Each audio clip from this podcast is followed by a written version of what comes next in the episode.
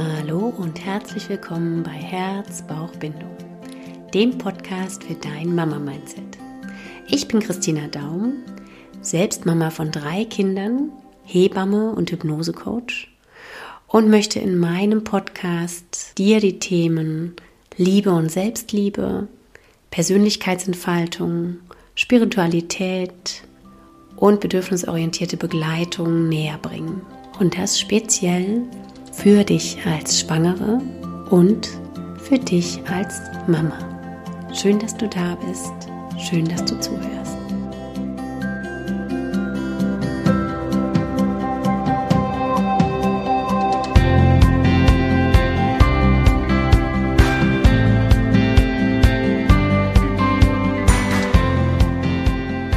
Wie schön, dass du diese Episode für dich ausgewählt hast. Vielleicht bist du neu in meinem Podcast, so oder so heiße ich dich herzlich willkommen. Oder vielleicht kennst du schon einige Episoden, hast vielleicht auch die Podcast-Folge von vor zwei Wochen gehört, denn da ging es um die Partnerschaft, um das Zusammenleben miteinander als Eltern und Paar. Und heute habe ich ein Interview für dich mit der lieben Aline Freitag. Wir haben gesprochen über die Sprachen der Liebe, die auch so einen riesen Einfluss darauf haben, wie wir als Familie zusammenleben können. Denn jeder tickt anders, jeder hört Liebe anders, ähm, nimmt das anders wahr, wenn jemand ausdrückt, ich liebe dich. Und jeder kann ein bisschen sich da annähern, dem anderen. Also Ihr werdet mehr erfahren im Interview, da tauchen wir tiefer da hinein. Und es ist aber so viel mehr für dich drin zum Thema Familienleben, zum Thema deine eigene Entfaltung, deine eigenen Möglichkeiten, dein Leben zu gestalten. Und ich freue mich jetzt hier, dir dieses Interview zu präsentieren. Viel Freude und Inspiration aus diesem wunderschönen Gespräch. Und ich freue mich wahnsinnig, wenn du dir auch hinterher vielleicht kurz die Zeit nimmst und unter dem Post bei Instagram schreibst, was du dir hier mitnehmen konntest aus der Folge und eine kurze Bewertung hinterlässt bei Spotify oder Apple Podcast. Denn dann kann mein Podcast sichtbarer werden, kann von mehr Mamas gesehen und gehört werden und ich kann da ein bisschen Veränderung in diese ganze Welt hineinbringen die doch manchmal ein bisschen mehr Liebe gebrauchen kann. Worauf ich auch noch kurz hinweisen möchte, ist, dass nächste Woche der neue Kurs Du als Mama startet. Und gerade das Thema Kommunikation, Zusammenleben als Familie ist dort auch enthalten.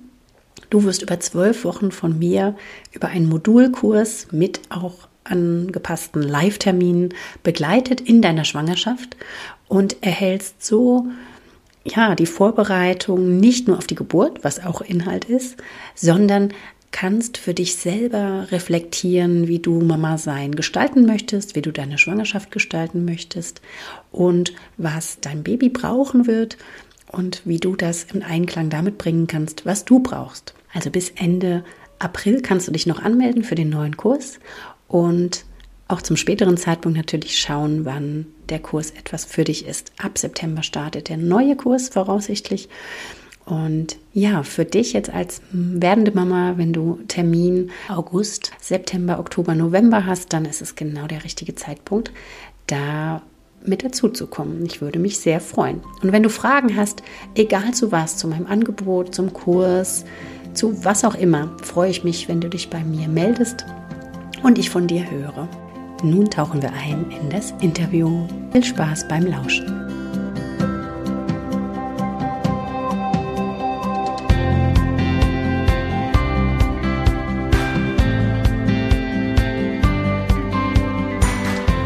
Hallo und herzlich willkommen. Ich bin wieder im Interview und zwar heute mit der wunderbaren Aline Freitag. Wir haben uns kennengelernt auf dem Attachment Parenting Kongress und ja, sie hatte da einen Stand mit ihrem, ja, mit ihrem Angebot, sage ich jetzt mal. Und wir waren uns sofort sympathisch, sind da in ein tiefe, tiefes Gespräch sofort eingestiegen, kann man eigentlich so sagen. Und ich freue mich jetzt, dass sie sich jetzt heute Zeit genommen hat, mit mir ins Interview zu gehen. Und dass wir euch gemeinsam was ähm, präsentieren zum Thema Sprachen der Liebe. Liebe Aline, schön, dass du da bist. Magst du dich gerade einfach mal vorstellen? Sehr, sehr gerne, liebe Christina. Ich freue mich riesig, dass du die Idee hattest dazu, dass wir dazu ein Podcast-Interview machen. Ich mag nämlich das Thema sehr, sehr gerne. Wer bin ich? Ich bin Aline Freitag. Ich bin 44 Jahre alt. Ich habe zwei ganz bezaubernde Töchter zu Hause im Alter von sechs und acht Jahren, die mich im Prinzip auch auf meinen Weg gebracht haben. Ähm, dazu später mehr. Ich bin, ähm, ich arbeite andersrum. Ich habe das große Glück, das beruflich zu tun, was mir am Herzen liegt. Ich arbeite mit Menschen, also sowohl mit Erwachsenen als auch mit Kindern und Jugendlichen. Und ich begleite sie bei ganz unterschiedlichen Themen. Und ähm, genau, meine Praxis ist in der Nähe von Magdeburg. Und ja, das ist im Großen und Ganzen das, was ich tue. Und wir hatten ja, wie du schon gesagt hast, das große Vergnügen, uns beim AP-Kongress kennenzulernen und über dieses wunderbare Thema schon einmal zu sprechen, ganz kurz. Wir haben über viele Dinge gesprochen. Und ja, genau. Und das ist das, was mir so am Herzen liegt. Eben auch in, mittlerweile bin ich auch in Kitas unterwegs und biete dort Fortbildung für Erzieher an, ähm, um eben auch genau das äh, weiterzugeben, worüber wir uns heute austauschen werden. Und ähm, ja, mit dem Blick auf die Kinder, wie Kinder ticken, wie wir als Erwachsene ticken, wie wir geprägt werden, wie uns das im Alltag leitet. Das ist so das, wofür ich morgens aufstehe. Mhm. Genau.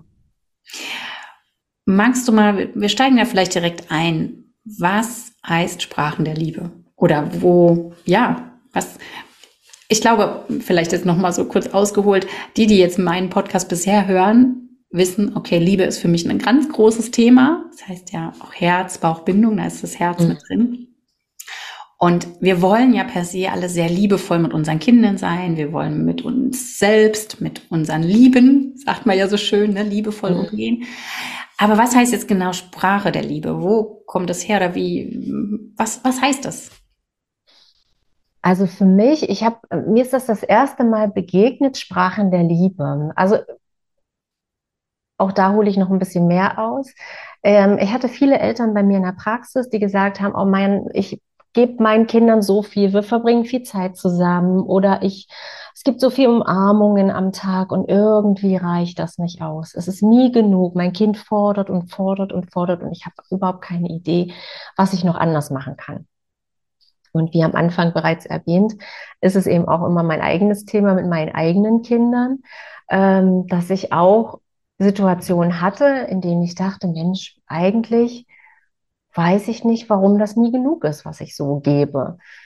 Und dann habe ich eine Ausbildung gemacht, eine NLP-Ausbildung, und der Coach hat dann irgendwann mir mal die Frage ges gestellt, sprichst du die Liebessprache deines Kindes? Und dann habe ich ihn gefragt, Liebessprache meines Kindes?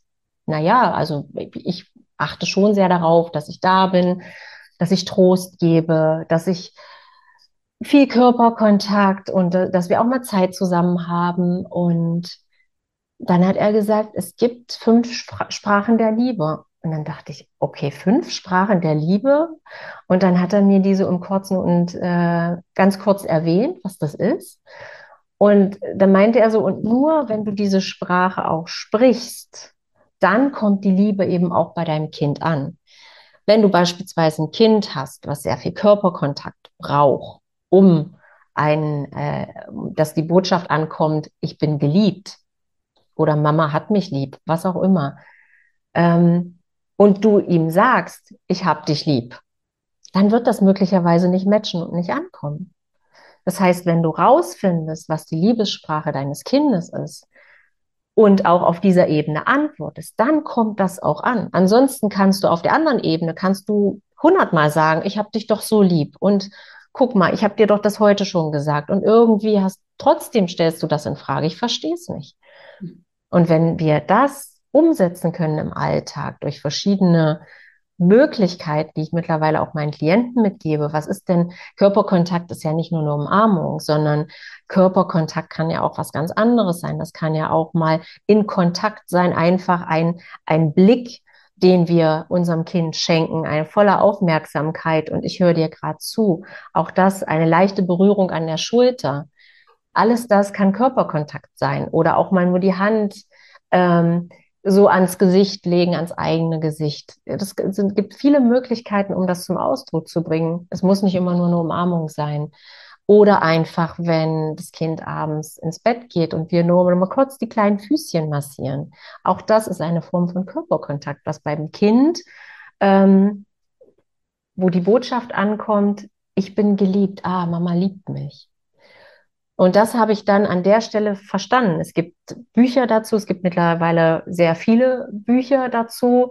Ähm, ein, ein dieses, diese fünf Sprachen der Liebe und dann gibt es, glaube ich, noch mal etwas für Jugendliche und für Kinder speziell, ähm, für Paare, glaube ich, mittlerweile auch. Also das wurde dann noch mal so ein bisschen kategorisiert und ähm, ich bin da mehr durchs Internet gegangen und habe dann einfach mehr verstanden welche Sprachen der Liebe es gibt und habe wahrgenommen oder bin auf die Suche gegangen, welche Liebessprache denn äh, meine Kinder sprechen oder auch mein Partner spricht. Ähm, gerade in der Partnerschaft kommen ganz viele Missverständnisse ähm, dadurch zustande, dass die Partner sich nicht geliebt fühlen. Ich kenne das ganz oft auch aus meinem Praxisalltag, dass Paare zu mir kommen und sagen, ja, du liebst mich ja nicht mehr. Also die Frau hat vielleicht die Erwartung, er bringt mir Blumen mit. Und er mäht dann draußen den Rasen. Und er hat die Idee, ja komm, ich unterstütze doch jetzt hier die Familie und ich mache es uns schön. Und ich gebe dadurch ganz viel Liebe in diese Geschichte hier mit rein. Und sie sagt, ja, du bringst mir ja keine Blumen mit. Ja, vielleicht wollen wir ganz kurz durch die Liebessprachen gehen. Mhm. Vielleicht hilft das. Gerne, genau. genau. genau. Ähm, bring mal gerne die, die fünf Sprachen der Liebe einfach auf den Punkt. Was ist eins, zwei, drei, vier, fünf? Und dann, äh, genau, kann man das so ein bisschen noch mehr verstehen. Ähm, genau. Also ich habe ähm, als, äh, als erste Liebessprache habe ich Körperkontakt und Nähe. Mhm. Zweite Liebessprache ist beispielsweise Unterstützung und Hilfe. So habe ich es genannt. Mhm. Ähm, manchmal ist es auch nur Hilfe oder nur ähm, Unterstützung. Also ich habe es für mich so ein bisschen mehr zusammengefasst. Ähm, Wertschätzung und Anerkennung ist eine Sprache der Liebe. Gemeinsame Zeit, in dem Sinne Qualitätszeit, also Exklusivzeit ähm, ist damit gemeint. Und ähm, Geschenke. Mitbringen sie. Und damit sind nicht gemeint, zumindest in meiner Welt. Ich kaufe dir jetzt was, also wenn wir mal äh, uns auf die Kinder fokussieren, ich kaufe dir jetzt irgendein Geschenk oder ich bringe dir was äh, vom Einkaufen mit, sondern es geht darum, ich finde mal einen hübschen Stein. Oder ich finde die erste Kastanie im Herbst. Oder ich finde ein tolles Blatt, das aussieht wie ein Herz. Was ich ganz oft bei meiner Tochter mache, ist zum Beispiel ihr einfach ein Herz mit in die Brotdose legen. Als kleines Geschenk.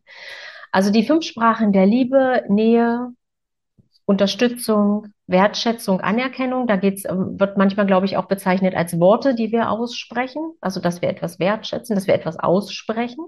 Mhm. Und dann eben die gemeinsame Zeit und kleine Geschenke. Mhm. Genau, das sind die fünf Sprachen.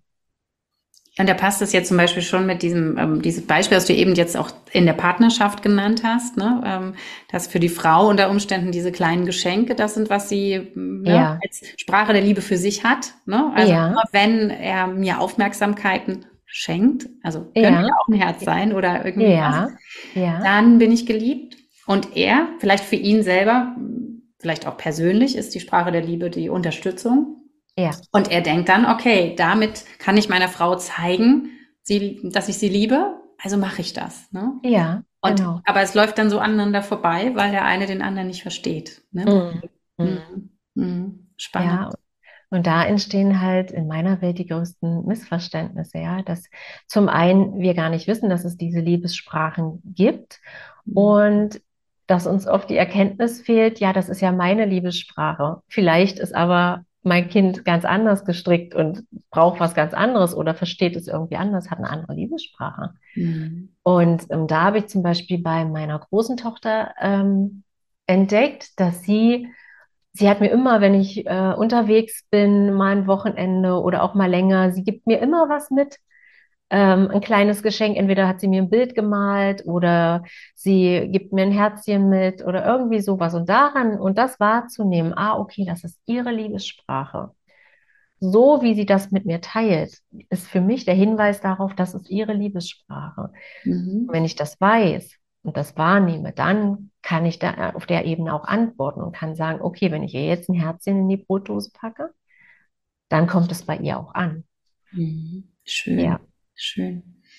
Ja, weil, also, was ja doch der Punkt ist, ist ja, dass im Grunde wollen wir als Menschen ja Verbundenheit spüren und wissen, Ja. dass wir richtig sind, dass wir geliebt sind, dass wir dazugehören. Das ist ja einer unserer Grundbedürfnisse. Ne? Ja, ja, Und genau das ist halt das Entscheidende.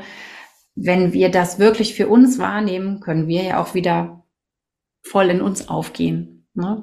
Und wenn wir aber immer das Gefühl haben, nee, oh, ich gehöre hier doch nicht so her oder ja, daran ja. zweifeln, ja, fühlen wir uns ja in dem ganzen System unsicher. Ne? Mhm. Ja, total spannend. Und wie kannst du jetzt natürlich, wir haben jetzt schon ein paar Ideen und Ansätze gehabt, wie man das jetzt so rausfinden könnte, ne? Also Ja. Beispiele. Hast du denn da noch einen Tipp, dass man gewisse Fragen stellt oder mh, sich selber stellt? Hast du da eine Idee? Also für, ich habe es tatsächlich für mich über die Wahrnehmung gemacht. Einfach beobachtet, wahrgenommen, auch bei meinem Mann. Bin Mhm. da auf die Erkundungstour gegangen und habe geschaut, ja, was, was, was tut er so, wie bringt er sich ein ähm, und was ist für ihn die Liebessprache. Mhm. Und, und da bin ich einfach, also bei meinen Kindern weniger übers Fragen tatsächlich, einfach übers Wahrnehmen. Wie geben mir die Kinder Liebe? Bei Mhm. meiner jüngsten Tochter ist es über Körperkontakt.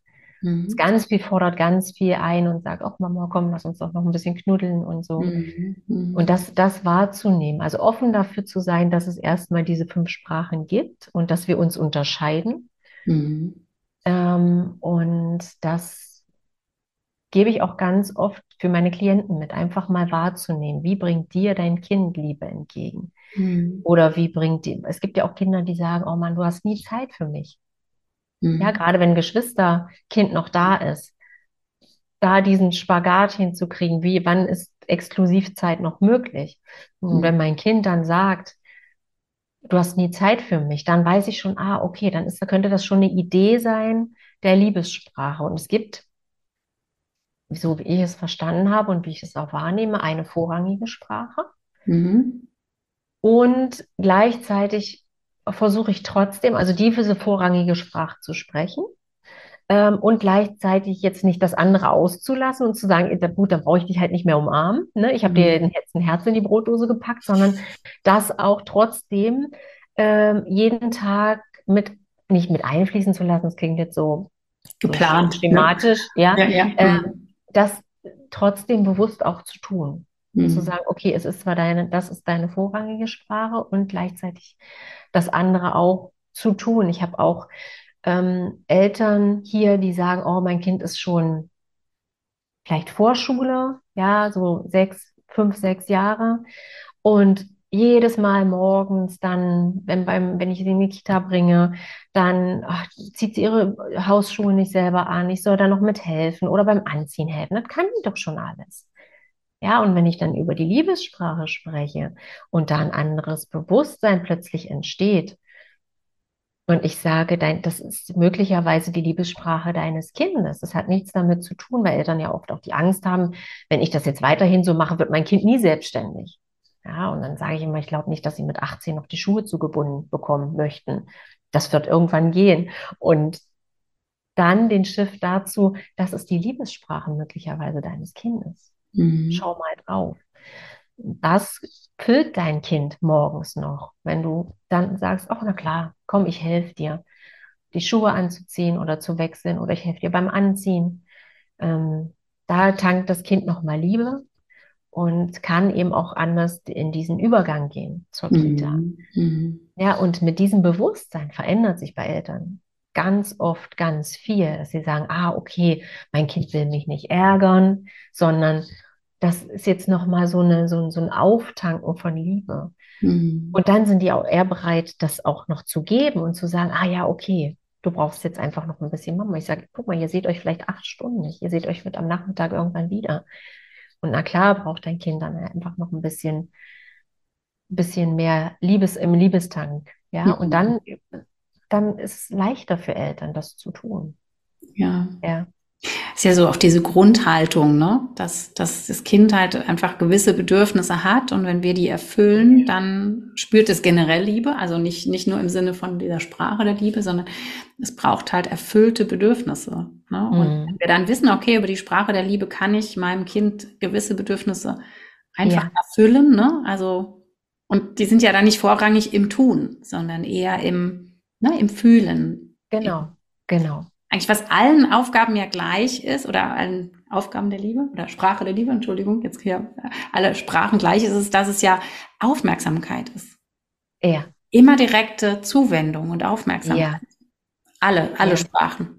Und ja. ich glaube, das ist auch was ganz, ganz Elementares, was heute immer wieder schwierig ist, weil wir unsere Aufmerksamkeit auf alles Mögliche richten. Ne? Ja, absolut. Ähm, dass die Kinder ja damit auch, ähm, gerade wenn sie vielleicht ähm, anstrengend sind, sage ich jetzt mal so, ne? Mhm. Ähm, oftmals genau damit signalisieren wollen, hallo, ich brauche irgendeine Sprache, ich brauche mhm. irgendeine Aufmerksamkeit gerade. Mhm. Ja. Und das Beispiel mit der Hilfe finde ich so schön, weil oftmals sind wir Eltern ja so im, ja, es hat ja das gelernt oder das, das muss es schon können und es ja. muss es jetzt alleine. Und jetzt, das, dieses Muss ist ja oft so groß, ne, was wir unseren Kindern entgegenbringen. Und da dann zu sehen, hey, nee, es braucht es jetzt noch. Mhm. Nicht, weil es es nicht kann, sondern weil es das, weil es die Liebessprache ist. Finde ich total spannend, weil meine Liebessprache ist auch diese Hilfe und Unterstützung. Meine also, auch. Meine, meine auch. auch. Spannend. Meine auch. Ne? Ja, meine auch. Das, und das, und das, ähm, gut, dass du es nochmal erwähnst, weil das, wenn ich das weiß über mich selber auch, was meine Liebessprache ist, kann ich das zum Beispiel im Zusammenspiel mit meinem Partner äußern. Dann kann ich sagen, du, das ist ja nett, wenn du mir jede, jede Woche Blumen mitbringst. Ich brauche was anderes. Ne? Für mich ist Unterstützung und Hilfe wichtig. Ich kann es dann auch kommunizieren. Mhm. Wir sind da nicht in dieser Unzufriedenheit drin, mein Partner sieht mich nicht, liebt mich nicht, keine Ahnung, sondern ich, wenn ich mich selber gut kenne und, und wenn ich meine Liebessprache kenne, dann kann ich die gut kommunizieren. Genau. Total ja. schön. Ja. Mhm. Also so wertvoll. Also ich, was ja, was ja mit reinspielt, ist natürlich, dass, dass die Haltung ganz generell schon eine wohlwollende sein soll. Sag ja. ich jetzt mal so hart, ne? Ja. Im Grunde könnte ich ja. jetzt sagen, darf, aber eigentlich brauchen einfach unsere Kinder diese wohlwollende, zugewandte Haltung uns, äh, von uns als Eltern, ne?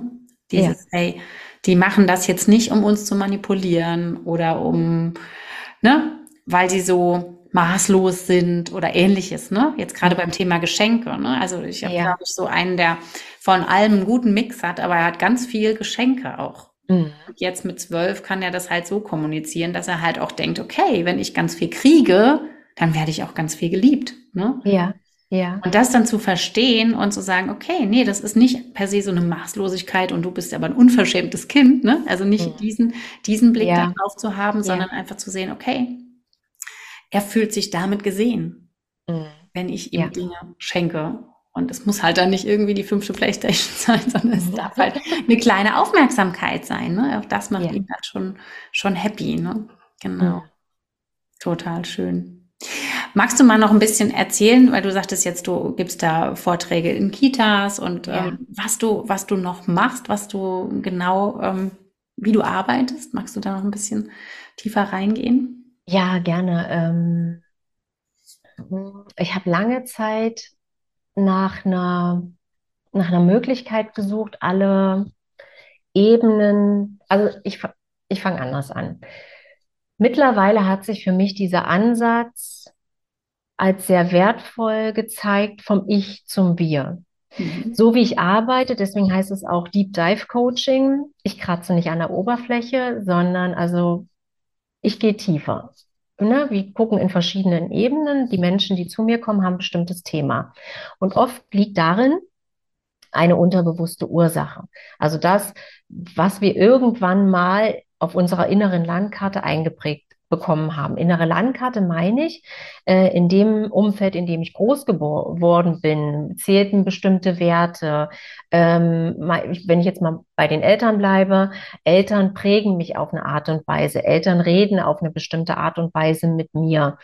Und äh, dadurch entsteht bei mir mein Selbstbild. Also wie denke ich selber über mich? Wenn meine Eltern mich oft kritisieren, werde ich ein Erwachsener, der sehr kritisch mit, mit sich selber ist oder auch mit anderen. Äh, oder wenn ich Eltern habe, die eine, also alles das, was ich vorgelebt bekomme und selber erlebe, das ist das, was auf unserer inneren Landkarte geprägt wird und sichtbar wird. Also die Idee von, sage ich immer, die Idee von beispielsweise Liebesbeziehungen. Wenn ich Eltern habe, die sehr liebevoll miteinander sind, dann habe ich das Gefühl als Kind, so ist es überall. Mhm. So ist es in einer Liebesbeziehung. Also deswegen sage ich die Idee von. Später werde ich vielleicht wahrnehmen, aha, das läuft ja da so und da läuft es so und in meiner Liebesbeziehung läuft es so, aha, okay. Und da, und ich arbeite sehr gern auf der unterbewussten Ebene, weil die uns zu 95 Prozent, es gibt verschiedene Ansätze, manche sagen 90 Prozent, 97, ich habe mich jetzt so auf 95 Prozent erstmal so festgelegt. Ähm, zum Großteil leitet unter uns unser Unterbewusstsein im Alltag. Das heißt, Menschen kommen zu mir, wissen vom Kopf her, also rational, das tut mir nicht gut, die Liebesbeziehung tut mir nicht gut oder die Partnerschaft, in der ich gerade bin, der Job tut mir nicht gut. Und sie sind gehemmt, da auszusteigen. Es gibt Gründe, gute Gründe dafür, dass sie trotzdem in dieser Beziehung sind, dass sie möglicherweise trotzdem ihre Kinder meckern und schimpfen, obwohl sie es überhaupt nicht gerne tun oder sagen. Es gibt ja auch Eltern, die sagen, das muss so sein, sonst lernen die es ja nicht. Es gibt viele Eltern, die sagen, ich würde es gern anders machen. Und ich weiß nicht, was mich unbewusst dazu bringt, es immer wieder so zu tun. Das sind die Menschen, die zu mir kommen. Und dann gucken wir, deswegen sage ich immer, vom Ich zum Wir. Wir gucken erstmal uns das Außen an. Also in welchen Lebensbereichen bist du noch nicht da, wo du sein möchtest? Und darüber gehen wir dann zum Ich, ins Innen und gucken, was hast du erlebt, welche Erfahrungen hast du gemacht, was verbindest du mit dies und das und jenem. Und dadurch tauchen wir tiefer. Und dann verändern wir auf der unterbewussten Ebene. NLP ist ja das neurolinguistische Programmieren. Also dadurch wird das, was im Unterbewusstsein abgelegt wurde, das schauen wir uns an und verändern das, sodass es eben nicht mehr blockiert oder an vielen Stellen erstmal den Reiz von der Reaktion entkoppelt. Und dann arbeite ich auch mit EMDR. Das ist eine, eine, ähm, eine therapeutische Methode, bei dem Blockaden bearbeitet werden und verarbeitet werden. Also wenn wir Dinge automatisch tun, von denen wir wissen, dass sie uns nicht gut tun. Ja, das ist so ein, so ein Trigger, ist ja immer so ein nicht integriertes Gefühl. Also wenn wir in der Vergangenheit etwas erlebt haben, was so emotional groß ist, dass es unser System nicht verarbeiten konnte, liegt da noch ein Gefühl, was nicht integriert ist, was uns immer wieder im Alltag dazu bringt, zu schreien, zu schimpfen, zu meckern. Ich gebe dir ein kurzes Beispiel. Ich hatte letztens eine, ähm, die Mama ist auch Coach und hat Zwillinge zu Hause sechs Jahre. Und sie sagt, meine Tochter, die triggert mich. Also ich weiß nicht warum. Die triggert mich mit ihrem Verhalten es ist nie genug, sie braucht, sie will immer nur Zeit mit mir, der Bruder ist komplett raus, ja, der soll nicht dabei sein, der soll nicht in ihr Zimmer gehen, der soll nicht in ihr Zimmer gucken, der soll beim Lesen abends im Bett, soll der sich zur Seite drehen, also, oder sie muss sich zum, zur Tochter drehen, damit sie die volle Aufmerksamkeit hat. Und das macht sie wahnsinnig. Das triggert sie unglaublich. Sie ist sehr reflektiert ähm, also kennt auch das, was Kinder brauchen, Bedürfnisse und so weiter. Also da ist sie auch sehr im Bilde, kennt sich mit diesen Themen aus und sie sagt, und trotzdem gelingt es mir nicht, in, den, in diesen Situationen entspannt zu bleiben. Und mein Sohn ist da. Also der stellt keine großen Ansprüche. Der ist auch mit meinem Rücken zufrieden, wenn ich abends vorlese. Und dann habe ich ihr so ein bisschen über das Unterbewusstsein erzählt und habe äh, erzählt, wie es wirkt und habe ihr gesagt, dass oftmals die Situationen, die uns jetzt begegnen, nichts mit der Situation zu tun haben, sondern mit dem, was wir einmal in der Vergangenheit erlebt haben. Oder dass unsere Kinder uns triggern und uns an eine bestimmte Person in der Vergangenheit erinnern. Und dann plötzlich sagte sie zu mir, jetzt weiß ich, was es ist. Meine Tochter erinnert mich an meine Mutter. Und als ich Teenager war und meine Mutter war getrennt von ihrem äh, Partner damals, sie kam immer mit ihren, also auch mit Paarthemen zu mir. Sagte, ich war Teenager, ich wollte das gar nicht hören. Und, und es war nie genug. Sie hat dann versucht, sie irgendwie aufzufangen als Teenager. Ja, man übernimmt dann ja irgendwann die Verantwortung für die Eltern. Und äh, sagt, ich, ich wollte das gar nicht. Und dieses, ach Mensch, ich hätte dies noch, ich hätte das noch gern und du bist nicht für mich da und sowas, sagt sie. Sie erinnert mich an meine Mutter. Und das war so eine Riesenerkenntnis, dass sie dadurch eben das Heute vom Gestern entkoppeln konnte und konnte sagen, es hat mit meiner Tochter nichts zu tun. Das ist ein Thema. Ich sage immer gerne, alles, was dich trifft, betrifft dich. Da lohnt es sich hinzuschauen. Und dann zu gucken, was aus meiner eigenen Geschichte und sich dem zu widmen, was hat das mit mir gemacht und das zu verändern. Und dann verändert sich eben auch was in der Eltern-Kind-Beziehung und bei mir persönlich auch, weil ich mich diesem Thema gewidmet habe und das heilen konnte. Und das ist das, was ich so, so gerne mache. Nämlich die wie so ein, ich sage jetzt mal wie so ein Trüffelschwein auf Suche gehen und zu sagen, wo ist der Kern? Wo ist die Ursache? Worum geht es eigentlich wirklich? Und was hat es mit dir zu tun? Wenn deine Tochter sich auf die und die Art und Weise verhält, was hat das mit dir zu tun? Mhm. Weil die Situation ist ja erstmal nur eine Situation. Durch die Bewertung, die wir dieser Situation geben, zeigt, zeigt sich ja manchmal eben auch ein Thema. Und dass es sich da lohnt, hinzuschauen. Das ist das, was ich, wie ich arbeite. Und das ist auch so mein Anliegen, wenn ich in den Kitas unterwegs bin und mit, mit Erziehern bin, ähm, weil da ganz oft der Fokus im Außen liegt. Es werden ja sehr viele Erwartungen an Erzieher herangetragen. Erstmal ähm, die Arbeit mit dem Kind. Ja, wie soll ich ein Kind wahrnehmen, Bedürfnisse und so weiter. Das ist ja in vielen Kitas schon angekommen. Nicht in allen, aber in vielen. Äh, und, äh, und dann auch, wie soll ich ein wertschätzender Umgang mit den Eltern, wie führe ich Gespräche, schwierige Gespräche. Also da ist der Fokus sehr viel im Außen. Und da geht es aber, wenn ich in die Kitas gehe, geht es für mich so, diesen Blick nach innen zu richten und erstmal mit sich aufzuräumen. Mit welchem unsichtbaren Rucksack komme ich denn jeden Tag zur Arbeit? Und was macht dieses Kind, das Verhalten dieses Kindes für mich? Was macht allein diese Bezeichnung verhaltensauffälliges Kind mit mir? Wo wird da schon ein Anker gesetzt? Und allein, wenn ich schon morgens komme und denke, oh, heute ist dieses Kind wieder da, oh Gott, oh Gott, oh Gott. Das einmal, also für mich geht es am Anfang ganz viel um Wahrnehmung, ne, wahrzunehmen, wie fühle ich mich, wenn ich morgens zur Arbeit gehe? Wie fühle ich mich, beispielsweise, wenn wir jetzt privat sind, wenn ich mit meinem Mann zusammen bin? Wie fühle ich mich, wenn ich mit meinem Kind zusammen bin? Wie fühle ich mich mit den Kollegen? Wie fühle ich mich mit diesem verhaltensauffälligen Kind? Und dann zu gucken, was hat das mit mir zu tun? Und da ganz viel auch, ich bin so ein großer Fan von Ressourcen, Ressourcen mitzugeben, um ein, in einen ressourcevollen Zustand zu kommen, um reflektieren zu können, um Lösungen zu finden. Wenn ich in einer Daueranspannung bin, dann kann unser, das, unser Gehirn das einfach gar nicht mehr machen. Ist gar nicht mehr in der Lage, in Beziehung zu sein, wenn ich gestresst bin. Das funktioniert einfach nicht. Also wie kann ich dann, wenn ich selber schon einen großen Stress Pegel von zu Hause mitgebracht habe, wie kann ich dann noch gut Kinder begleiten im Kita-Alltag? Und da diese erstmal dieses Bewusstsein zu schaffen. Deswegen arbeite ich mit diesen verschiedenen Bewusstseinsebenen. Also am Anfang geht es um die Wahrnehmung erstmal und ein Bewusstsein dafür zu schaffen, dass jeder eine innere Landkarte hat.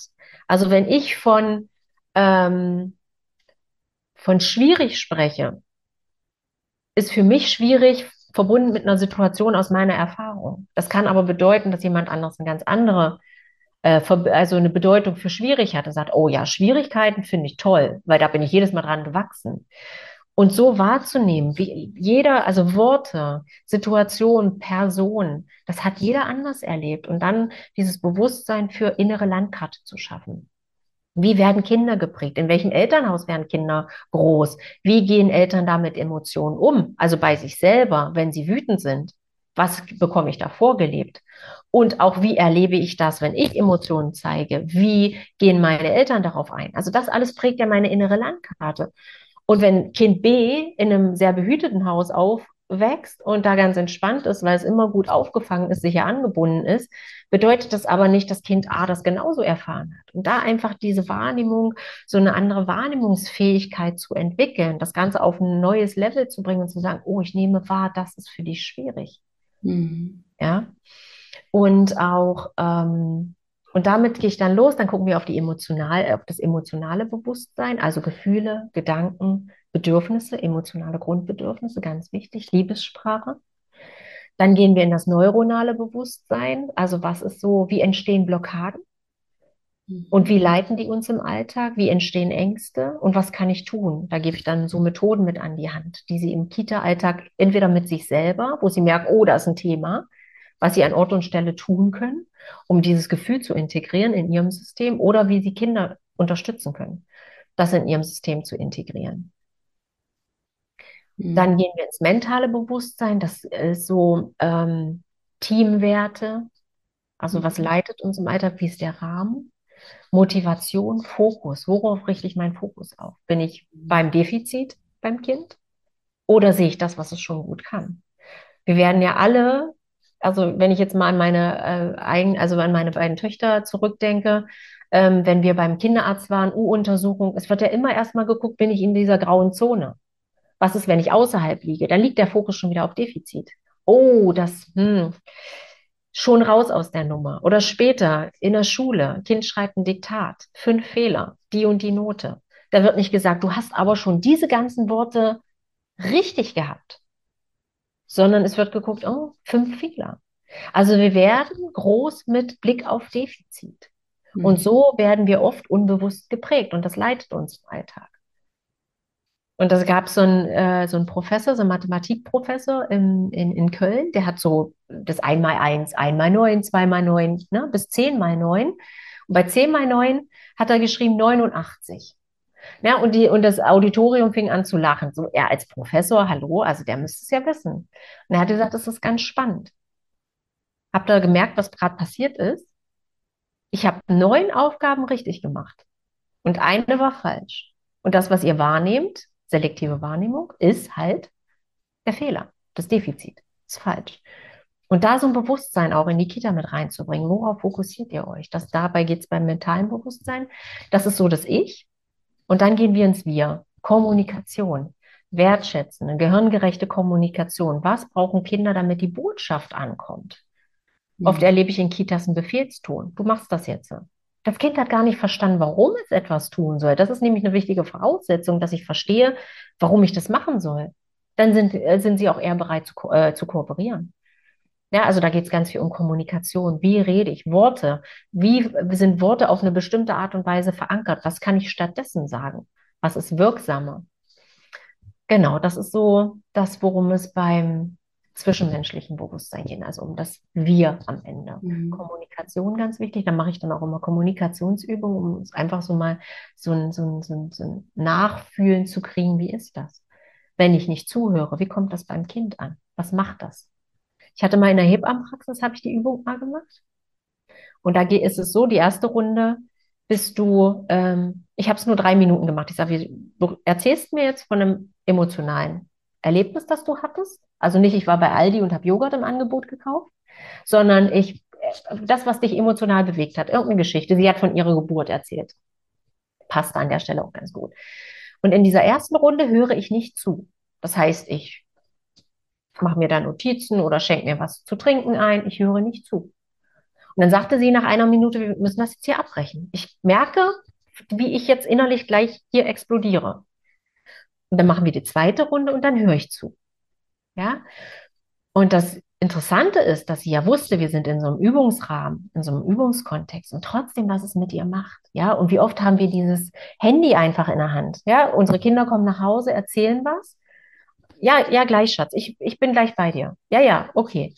Und da mal nachzufühlen, was macht das beim Kind und warum kommt es irgendwann nicht mehr nach Hause und erzählt es was, weil es genau weiß, hm, es hört mir ja keiner zu. Mhm. So, ja. Und, äh, und Kommunikation ist halt auch so ein großes Thema, in das ich gern eintauche. Also, um deine Frage zu beantworten, ich tauche gern tief und ich verändere gern da, wo die Ursache liegt. Und so, dass meine Klienten oder eben auch ähm, die, die Erzieher in der Kita danach einer bestimmten Zeit auch ohne mich zurechtkommen. Also, dass die Dinge mit an die Hand kriegen, was sie gut im Alltag umsetzen können, wo sie nicht sagen, ich muss jetzt, ach, ich muss jetzt mal eine halbe Stunde meditieren. Das ist ja in so einem Kita-Alltag nicht umsetzbar, sondern was wirklich vor Ort, an Ort und Stelle machbar ist. Das ist mir ganz wichtig. Genau. Mhm. Und dass es eben im Alltag umsetzbar ist. Ja. Genau. Da sind mir so drei Fragen jetzt so daraus entstanden. Also das, ja. du hast es so schön dargestellt. Ich finde das jetzt so, eher auch so wunderschöne Darstellung generell von Coaching oder von, von diesem ne, speziellen Deep Dive, sage ich jetzt einfach mhm. mal, ne, ähm, mhm. wo wir wirklich was verändern können. Ich glaube, das ähm, ja, ist einfach der, auch der schöne Coaching-Ansatz, da zu gucken, okay, äh, Coaching ist ja nicht, okay, wie kannst du jetzt einfach schon mal alles im Außen ändern? Ne? Also genau. vielleicht denken manche immer, ne, ich gehe jetzt zum Coach, dass mein Leben besser wird da außen. Ne? Aber mhm. ich finde, das hast du total schön auf den Punkt gerade gebracht, dass, dass es ja darum geht, okay, was bringe ich mit? Welche Landkarte bringe ich mit? Welche Landkarte möchte ich denn haben? Ne? Ja. Um dann bei mir selber zu merken, okay, was möchte ich bei mir verändern? Was, was darf sich bei mir lösen? Auch das Thema Gefühle, ähm, Emotionen, ne, die sich irgendwo festgesetzt haben. Und wie kann sich dann mein Verhalten ändern? Richtig. Richtig. Ganz spannend. Also ich finde jetzt auch so, das, das hast du schon auf den Punkt gebracht. Es hat ja alles mit uns zu tun. Mhm. Ja, und also ja. auch gerade dieses, dieses Beispiel der Kommunikation, ähm, es klingt immer alles nur so technisch. Aber ist es ja nicht, weil es ja auch viel damit zu tun hat, wenn ich erstmal bei der Basis beginne, wie ist meine eigene Haltung? Ja. Was bringe ich denn mit?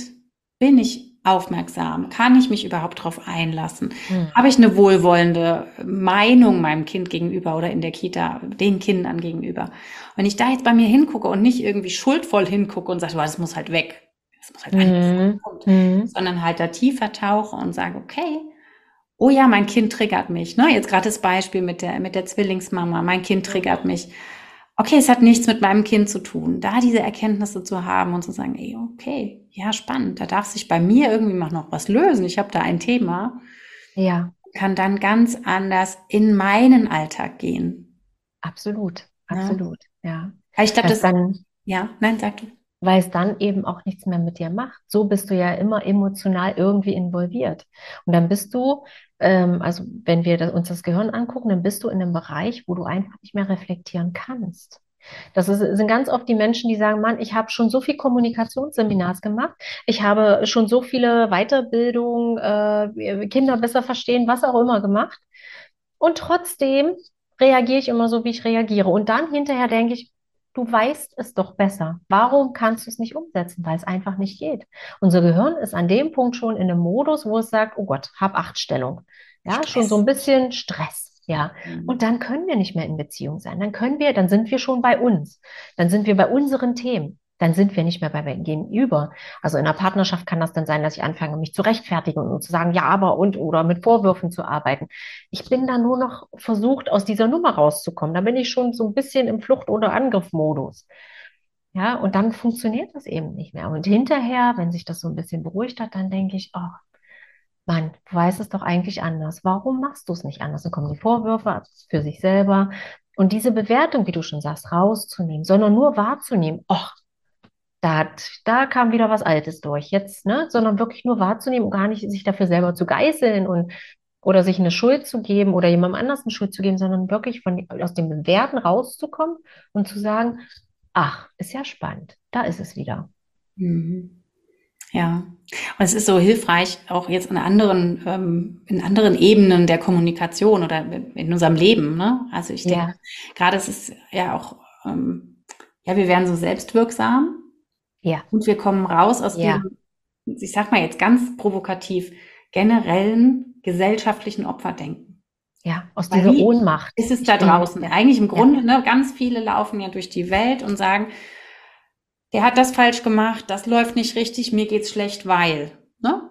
Weil da draußen, weil ich bin den und den ja. Bedingungen ausgesetzt und ähm, der behandelt mich nicht gut und der müsste doch das und so weiter. Und indem wir da für uns selber rausfinden, okay, was, warum macht das das mit mir? Warum fühle ich mich denn getriggert, wenn der mir den Parkplatz wegnimmt? Oder Ja, wenn, ja, wenn mein Kind das und das zu mir sagt. ja, Ah, ja. das hat alles mit mir zu tun. Mhm. Ne? So, so, ah, das ist eine Angst, die ich habe. Oder das ist ein Gefühl, was bei mir nicht wirklich erlaubt war. Zum Beispiel Thema Wut oder sowas. Ne? Ja, genau. Da, also ist auch meine Arbeit ja so, da hinzugucken und in der Schwangerschaft schon zu schauen, oh, was darf man denn da, da schon auflösen? Was darf man aufdecken? Mhm. Um da vielleicht auch präventiv ähm, ne, nicht so reinzurauschen in dieses, Mhm. boah, wenn ich jetzt da fremdbestimmt durch mein Kind bin, ne? Und dann Ja. vielleicht zu gucken, okay, welche Themen bringe ich denn mit? Wie, wie ist es denn da in der und der Situation schon schwierig? Und was will da angeguckt werden? Ne? Ja. Das hast du gerade so schön auf den Punkt gebracht. Ja. Das, was ich eben auch wahrnehme ganz oft, ist so, ähm, ich hatte letztens mit einer, mit einer Klientin das Thema und sie sagte, man- also ganz, sie ist ganz unzufrieden in, in ihrer Beziehung und versucht eigentlich schon, ich würde mal gesagt, gefühlt jahrelang an dem Verhalten des Mannes zu drehen. Und ähm, oder eben, ich erlebe Menschen, die versuchen, an dem Verhalten des Kindes zu drehen, damit es ihnen selber Anders irgendwie leichter fällt, anders geht, besser geht. Ja, wenn mein Mann das und das tun würde, dann würde es mir besser gehen. Und wenn ich das dann auf den Punkt äh, bringe, dann kommt da ganz viel Widerstand. Und wenn ich dann noch sage, wenn du jetzt Widerstand merkst, dann sind wir richtig. Dann ist so, dann braucht es manchmal ein, zwei Tage für die Klientin, dass sie sagt, okay, vielleicht sollte ich mir das doch mal angucken. Es ist ja auch immer, es hat ja ein bisschen auch was mit Mut zu tun, zu sagen, ich schaue mir das wirklich an, weil es ist vielleicht auch nicht immer schön, was ich da sehe. Ich bin kein großer Fan von Rückspiegel gucken. Ja, ich möchte auch nicht ewig in dem alten, in Erfahrenen, sondern es hilft manchmal, um herauszufinden, warum ich so bin, wie ich bin. Oder warum ich so reagiere, wie ich reagiere. Und wenn ich das bewusst habe, kann ich es verändern. Deswegen ist ja auch der Rückspiegel kleiner als die Frontscheibe, weil es für mich darum geht, nach vorne zu gucken und zu sagen, wie kann ich das jetzt nehmen, um es zu verändern? Denn erst wenn es uns bewusst ist, können wir es ja verändern. Wenn wir un unbewusst sind, dann sind wir ja im Autopilot. Ne? Dann geht der Meckerautomat automatisch an und dann sind wir hinterher, dass wir sagen, ach Mann, eigentlich wollte ich es doch anders machen.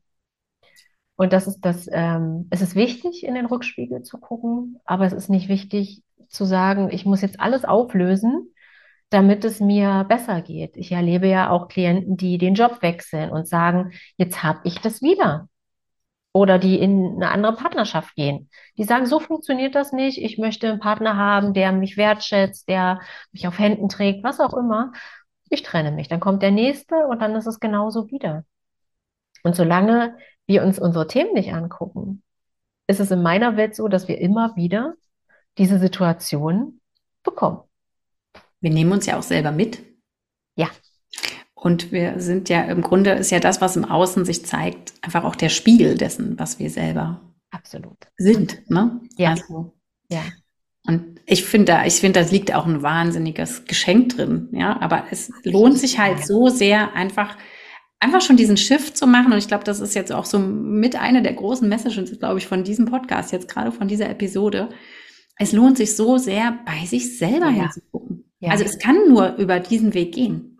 Es Ja, bringt nichts, jemand anders zu verändern oder, Ja. oder zu drücken oder, oder schlecht zu reden. Ne? Also gerade auch das, was du eben angesprochen hast mit dem Fokus. Worauf setze ich meinen Fokus? Was sehe ich? Ja, ja. Und das ist eben meine eigene Geschichte. Ja, durch meine Kinder bin ich eigentlich an meine Themen rangekommen. Weil ich der Überzeugung war, ich mache es sowieso ganz anders als meine Eltern. Auf gar Mhm. keinen Fall mache ich so. Und dann ähm, habe ich relativ schnell festgestellt, durch meine älteste Tochter, ich mache es genau so. Und das war erschreckend. Und das wollte ich nicht mehr. Und dann, ja, wie kann ich es anders machen? Das war die große Frage. Wenn ich dann da so durch mein, durch das, was ich erlebt habe, selber reagiere oder geleitet bin.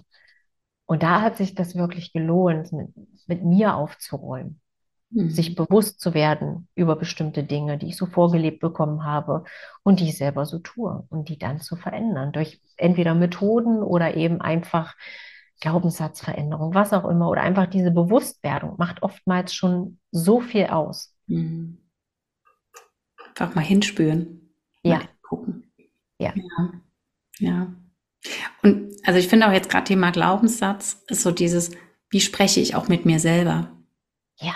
Also das ist ja, ja auch so dieser erste Schritt. Ne? Also das ist jetzt gerade mein Mann und ich gestern Abend drüber gesprochen, dass ähm, ich mich so ein bisschen bei ihm entschuldigt, klingt so viel, aber so gesagt hat, du, bei mir ist gerade so innere Arbeit dran, weil mhm. ich einfach merke, es braucht da Heilung, es braucht da ja. ein Hingucken, ein Auflösen, Ne? Nicht, dass man dann am Schluss weg ist oder dass alle Probleme so wupp, weggefegt sind oder so. Aber der Fokus darf halt jetzt da sein, zu gucken, ne? einfach mir auch die Zeit zu nehmen. Weil ich ja. merke, dass das braucht es jetzt gerade. Und mein Mann ist ja glücklicherweise auch so auf der Reise und sagt so, das ist völlig okay. Ich merke ja, wie es dich jetzt auch entspannt und wie du ganz entspannter mit uns dann sein kannst. Ne? Also viele Mütter denken ja immer, sie dürfen sich die Zeit nicht nehmen für sich. Ja. Oder oder ja. das ist jetzt nicht wichtig. Es geht ja immer nur ums ähm, Funktionieren für die Kinder. Oder ich muss ja immer nur die Aufmerksamkeit den Kindern schenken. Also das vielleicht jetzt eine kleine Kurve nochmal zu der Sprache der Liebe. Wir denken ja dann immer, okay, das muss jetzt die ganze Zeit da sein. Aber so wie du gesagt hast, es gibt auch kleine Berührungen, die einfach mal immer wieder kommen können. Mhm. So brauchen wir das ja selber auch dass wir uns ja. die Aufmerksamkeit schenken, selber ja. den Fokus auf uns lenken, zu gucken, okay, was kann ich für mich reflektieren? Und nur wenn ich es für mich reflektiert habe, kann ich ja dann auch Verhalten, was vielleicht eine Beziehung schwierig macht, verändern und damit auch ja. die Beziehung verändern. Ja. ja. Und ich habe selber persönlich die Erfahrung gemacht, wenn ich was bei mir verändere, wie dieses Mobile, wenn einer sich im System Familie verändert, verändert das so viel bei anderen. Ich habe ganz oft schon die Frage gehabt, ja, wenn ich was für mich tue und mein Mann nicht, dann bleibt ja alles so, wie es ist. Und es verändert so viel. Es verändert alles.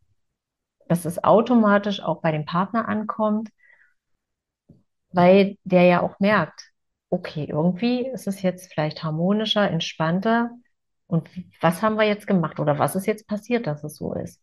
Am Anfang habe ich auch meinen Mann immer korrigiert wie mit den Kindern ist. Ich hatte ja drei Bücher gelesen, ich war ja allwissend, ja. Und dann habe ich ihn immer korrigiert, was jetzt nicht dazu geführt hat, dass wir näher zusammengerückt sind, sondern du kannst, kannst es dir ja vorstellen, mein Mann war nicht ganz begeistert, dass ich ihn immer irgendwie ähm, bevormundet habe. Und dann habe ich das irgendwann losgelassen und habe einfach nur noch vorgelebt, habe selber anders mit den Kindern gesprochen und ich habe dann irgendwann bemerkt, dass er auch diese Worte benutzt. Also einfach durchs Vorleben es hat sich so viel verändert. Deswegen sage ich, wenn sich einer im System bewegt, bewegt sich das ganze System. Wie ein mhm. Mobile. Voll schön, ja. Ah, oh, toll. es ist jetzt so viel drin. Ähm, ich würde gerne noch meine letzten fünf Fragen an dich stellen. Du hast ja schon äh, vielleicht einen kleinen Einblick gehabt und jetzt ja. darfst du mal ganz spontan trotzdem, wenn du jetzt, selbst wenn du vorbereitet bist, mal darauf antworten, weil ich das immer so ein schönes ja, wie so einen schönen Abschluss finde und auch einfach ein bisschen zeigt, wer bist mhm. du, wie tickst du, ähm, was haben wir hier zu geben, mhm. sage ich jetzt einfach ja. Was bedeutet für dich Liebe? Mhm. Liebe ist tatsächlich, ich habe die Fragen gesehen und ich habe mich tatsächlich jetzt nicht bewusst damit auseinandergesetzt, dass ich dachte, ich denke da, also ich denke da jetzt erstmal viel drüber nach, sondern Liebe ist für mich tatsächlich ein Gefühl. Und ich glaube, dass Liebe den Blick auf die Menschen verändern kann, wenn ich mit einem liebevollen Blick losgehe, durch die Welt gehe, durch meinen Tag gehe mit meinen Kindern. Ähm, ja, Liebe ist einfach ein schönes Gefühl, wovon wir, wovon ich gerne im Alltag mehr hätte. Also wenn ich so die Menschen um mich drumherum sehe, ich glaube, es braucht mehr Liebe, um so ein bisschen miteinander mehr zu haben, zu schaffen, zu fühlen. Ja, Liebe ist halt einfach der Klebstoff im Leben. Ja, sehr schön. Für alles. Schön. Was bedeutet für dich Glück? Glück ist, wenn ich bewusst bin, würde ich sagen. Glück ist, wenn ich weiß, das Thema, was wir gerade hatten, wenn ich weiß, was meine Themen sind, wenn ich bei mir sein kann, wenn ich ähm, die Gelegenheit habe, mich durch bestimmte Situationen, auch wenn sie mich pieksen, näher kennenzulernen. und ähm, aufgeräumt zu sein. Das ist für mich Glück. Also bei mir sein zu können, unabhängig, was im Außen passiert. Bei mir sein zu können, das ist Glück. Schön. Schön. Ich spüre es gerade richtig. Kann ich so unterstreichen. Schön.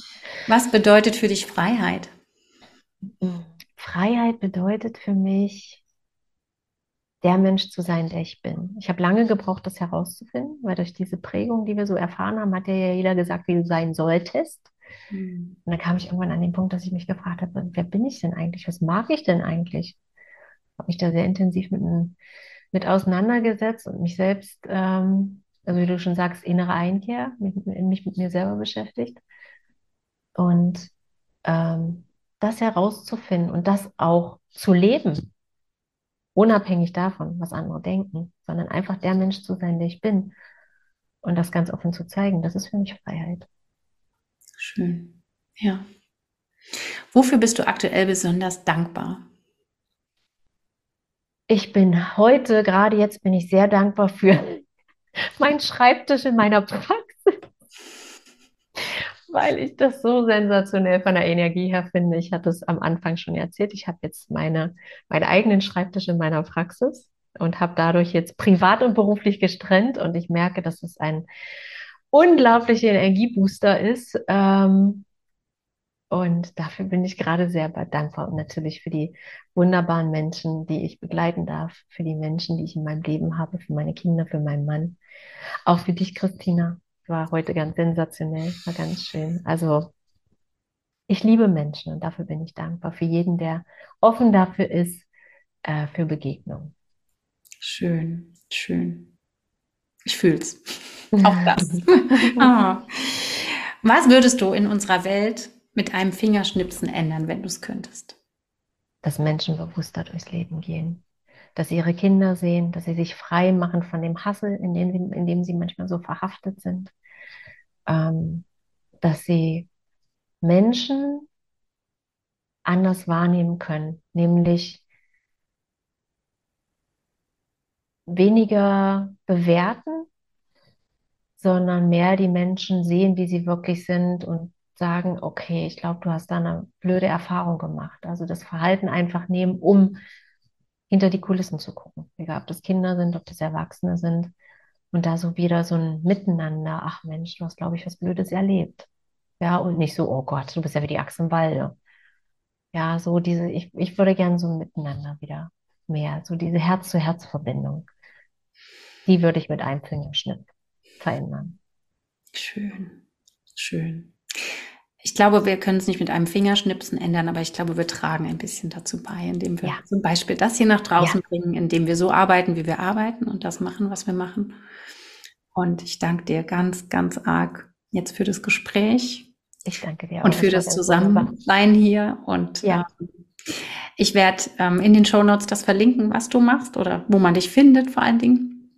ja, ähm, danke schön. Und, ähm, genau, mag jetzt jeden oder jede, die das hier hört, animieren, ähm, ja, vielleicht mal zu schauen, wo die eigenen Themen sind, zu schauen, ob man sich jemanden zur Begleitung sucht oder ob man vielleicht auch selber einfach auf die Suche geht, äh, im Internet googelt oder was auch immer, ne, was, was die Sprache der Liebe ist, was man vielleicht beitragen kann im eigenen, um mit sich selber liebevoller zu sein, mehr mit seiner Familie in Kontakt zu sein, vielleicht die Themen anzugehen, aufzulösen, die da sind, um so das Leben zu leben, womit es einem selber gut geht und vielleicht auch mit der Familie dann vor allen Dingen gut geht. Ja. Genau. Alles Liebe für dich, liebe Aline, und auch für dich da draußen, die jetzt gerade zugehört habt. Und bis ganz bald, kann ich jetzt sagen, hier aus, als Podcast-Host. Und ähm, hab einen wunderschönen Tag. Tschüss. Tschüss.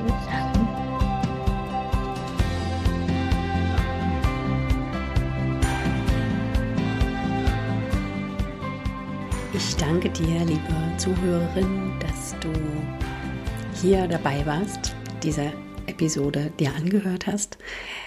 Ich selber war ganz beseelt nach diesem Gespräch, denn für mich ist da so viel drin, herauszufinden, welche Schritte uns selbst weiterbringen für uns selber und vor allen Dingen aber auch für ein harmonisches, liebevolles, schönes Zusammenleben in der Familie und generell in dieser Welt. Und ich bin jetzt sehr, sehr gespannt, was du dir daraus mitnehmen konntest aus dieser Folge. Also wenn du Lust hast, schreib mir eine persönliche Nachricht oder hinterlasse einen Kommentar bei Instagram. Oder besonders freue ich mich über einen schriftlichen Kommentar bei Apple Podcast oder auch ein paar Sterne bei Spotify oder Apple Podcast. So können auch andere meinen Podcast besser finden. Und wenn du jetzt denkst, oh ja, ich fand das auch total wertvoll, dann bitte, bitte leite doch diesen Podcast an eine Freundin weiter oder poste ihn in eine Gruppe, in der du mit anderen werdenden Mamas oder Mamas ähm, bist, zum Beispiel WhatsApp-Gruppe, Telegram-Gruppe, was auch immer. Ich freue mich, wenn dieser Podcast die Runde macht, wenn mein Podcast oder auch diese Episode die Runde macht und so mehr werdende Mamas und Mamas und Eltern mich hören können. Jetzt wünsche ich dir einen restlichen wunderschönen Tag und freue mich, dass du da warst. Vielleicht hast du ja Lust, noch in eine andere Episode hineinzuhören. Mittlerweile sind es über 85 Folgen, die ich hier für dich aufgenommen habe und bin ganz, ganz beseelt, was ich dir hier schon bieten kann und hoffe halt so sehr, dass du da für dich was mitnehmen kannst. Liebe Grüße, deine Christina.